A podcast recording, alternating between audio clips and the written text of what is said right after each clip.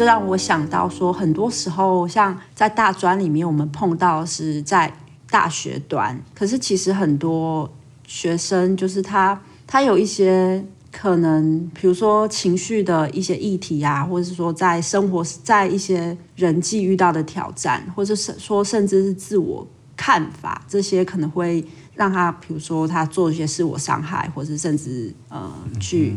去做一些可能自杀的这种行为，我觉得很多时候都不是在大转本身，他可能已经长期而来，已经累积了很久。嗯、然后这些环环相扣，有时候是真的要扣回到整个他的家庭系统接不接受，我们文化怎么看待，比如说霸凌这件事情啊，可能国中小端就已经有的，然后或者说这社会上怎么处理，就是我觉得这个东西很多时候真的没有办法。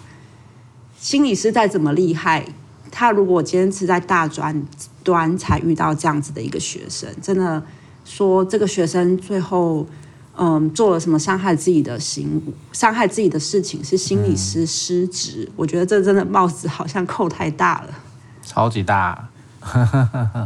当然，我们我我一直我一直觉得说，呃，以大家都很快速的用现在这个。比较讲求效率啊，哦，然后这个分工，然后定位你应该做什么，你应该完成什么的这种姿态哈，因为这个姿态其实，我想我们的这种高度现代化的社会哦，很多都已经是走向这样的一个概念哦。但是当人们只会用这种概念去看事情的时候，就会一直反复出现刚刚这个。我们在讨论的这一大块东西，对，那最后很衰的就会是看抽点到谁就谁去那个吧，谁去承接吧，或者是、呃，好像找到一个这个很好的战犯，我们就把通通把罪名通通灌到他头上去哦，甚至大家就可以哎，我好轻松哦，因为不是我的问题嘛，是心理师的问题，对不对？所以这东西其实都。呃，我只能说蛮心酸的哦。所以志平在美国工作也很长一段时间哦。你觉得在，当然我们不是说一定美国就不会有这样的事情了，我相信也还是会有哦。但你觉得在这两个文化国家哦，不同的国家里面工作，我不晓得有没有什么你看到很不一样的地方呢？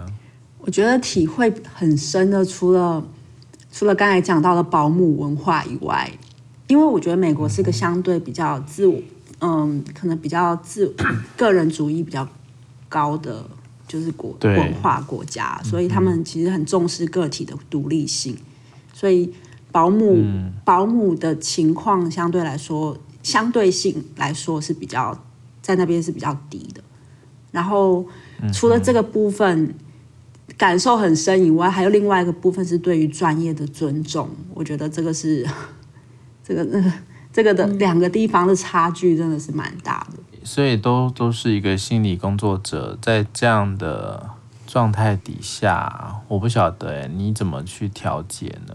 我相信一定很不容易啦，但是也蛮好奇的。我也自己很想知道我该怎么去调节。对这个，我觉得就是这一段经历也是在。也是学习怎么去适应，或者是学习怎么去看待跟理解两个不同文化之间的差异的一个过程，然后去寻找说自己可以放在自己可以在一个什么样位置上是比较自己觉得比较舒服的状态。所以我觉得我也还在还在探索中，我不知道我已经，但但我觉得有目前有一个部分是同伴吧，我觉得伙伴同伴这件事情，嗯。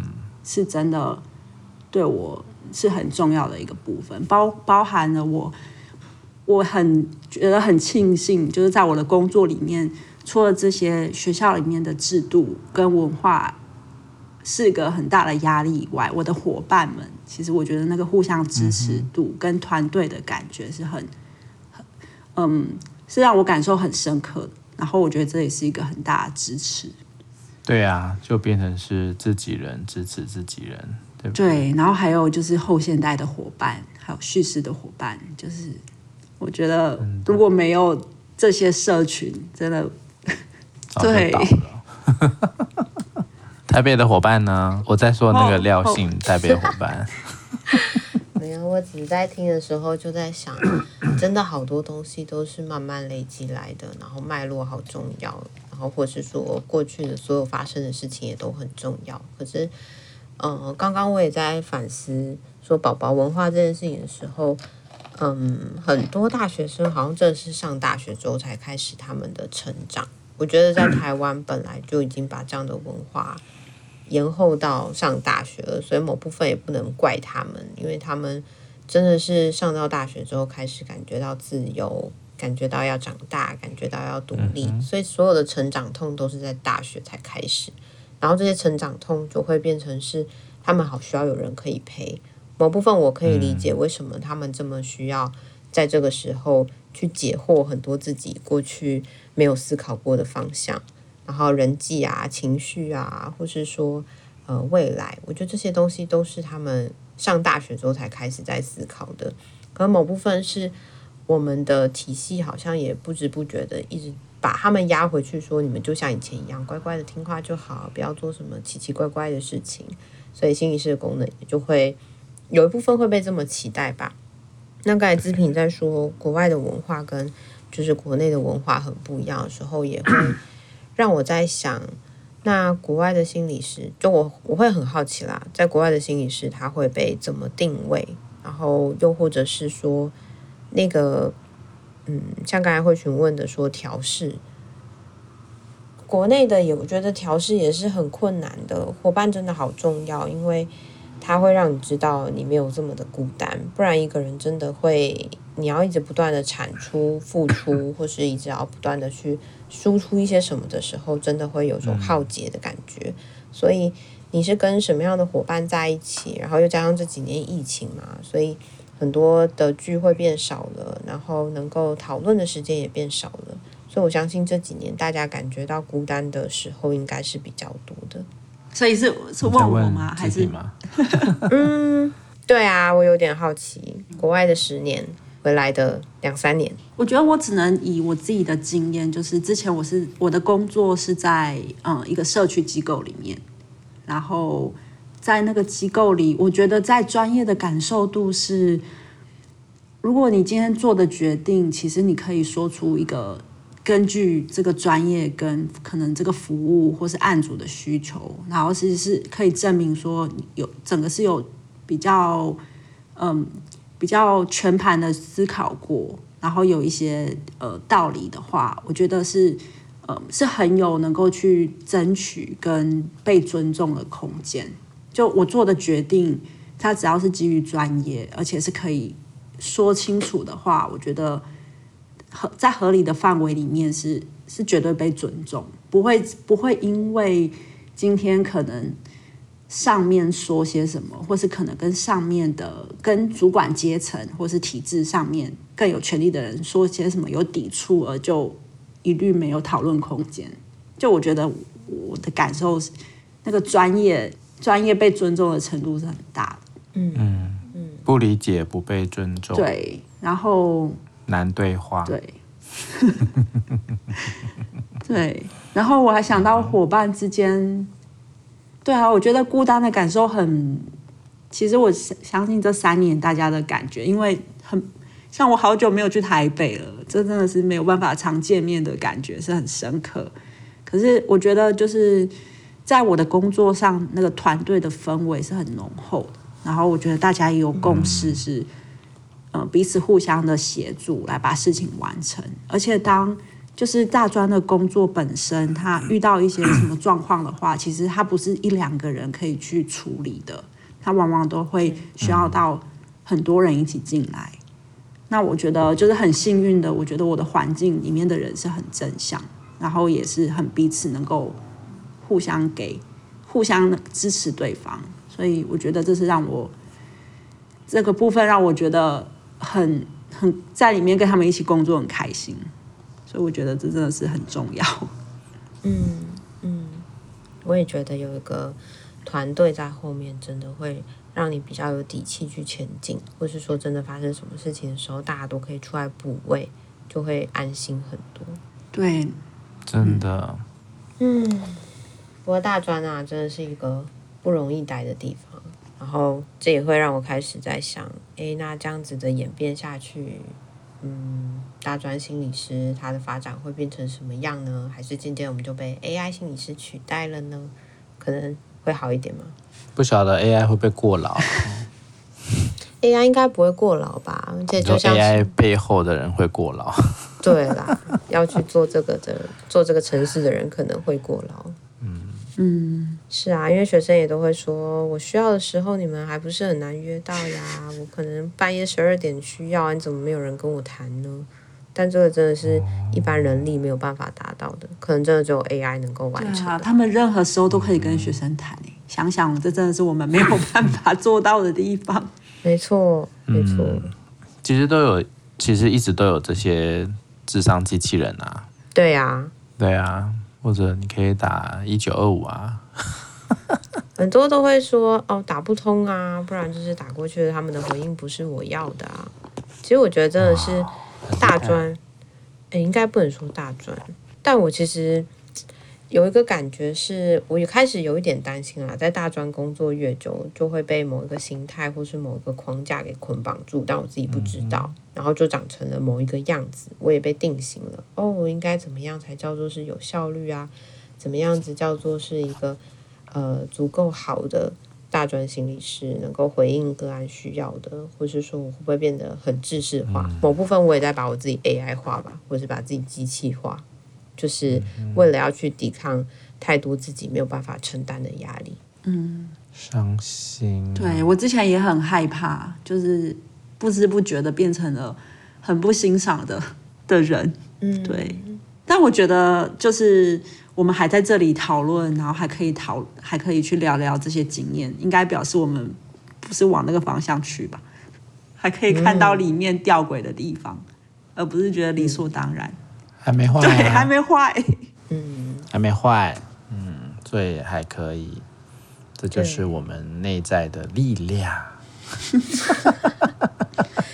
但突然觉得要成为一个心理师，真的是一件很不容易的事情诶。你需要不断的反思，然后不断的去思考哪些地方吊诡，或是说 你还可以持续保有能量，然后热衷在对话里面，这本来就很不容易。嗯，你换个角度啦，就是像我们讲一些呃被传统知识教育出来的、训练出来的这些心理师，不是更惨吗？我不知道哎、欸，因为有时候我也会有种感觉是，到底在这样的场域里面，谁会适应的好？然后怎么样可以适应的好？那到底是适应好还是不适应好？是这讲什么绕口令？就是有时候会有这样子的疑问啦，就是你在这个体系里面你是要生存的，所以你也必须想办法让自己适应好。但是这个适应好的过程里面，你会不会成为就像子平说的，你不欣赏的那一种人？然后你的不适应，其实某部分换个角度来说，它也是个好，因为你始终都在反思这个制度啊，这个环境它对你造成的伤害，或是它对你造成的影响。但我也不要说成为大专心理师是全然的不好啦。某部分你在这里面会很大量的接触不同的人，然后会在他们成长的这个阶段里面去见证很多事情，然后也会感觉到时代真的在变迁。我觉得那个是在大专里面会看到很细微的、很有趣的地方。但就是你怎么样去 balance 你自己的耗损跟你得到的东西，就会是我自己觉得我需要蛮。学习的地方吧。嗯哼，哇，最后出现了一个很正向的一个结论呢。但我们一直都没有聊到资平的那个，就是他在学叙事的过程呢。我记得刚刚好像有开了这个、嗯、这个可以等一下，不是等一下，就是之后可以再开一个叙事专辑啊，对不对？嗯、怎么可以这样放过台南的朋友呢？